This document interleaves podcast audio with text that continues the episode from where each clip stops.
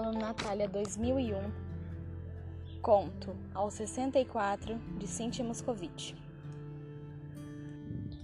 O conto narra a história da personagem Neide, que pela sua idade não parecia ser velha.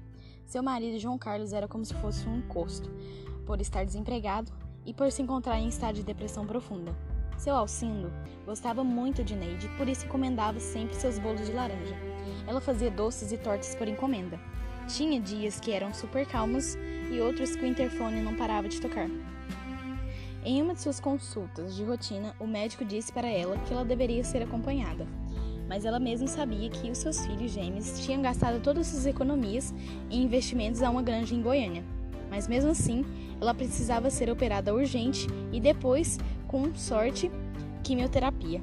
Ela estava com câncer. Mas Neide nem ligou para isso.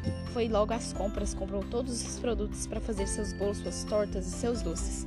Entregou para suas ajudantes. Seu Alcindo foi buscar seu bolo e ocorreu um clima, aquela química, muito, muito, muito, muito, muito, muito mesmo. Deixando Neide aflita, com, aquela, com aquele frio na barriga. Pois então, quando, depois da janta, ela, ela foi dormir logo cedo, já ligou para um de seus filhos e foi direto ao ponto. Queria separar de João Carlos e pe pediu para que levasse o pai para Goiânia. Ela foi fazer a cirurgia e tudo ocorreu bem.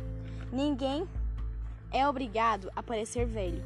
Alcindo casou-se com Neide e preocupou como seria a reação de seus filhos com a mudança das coisas. Mas tudo ocorreu bem.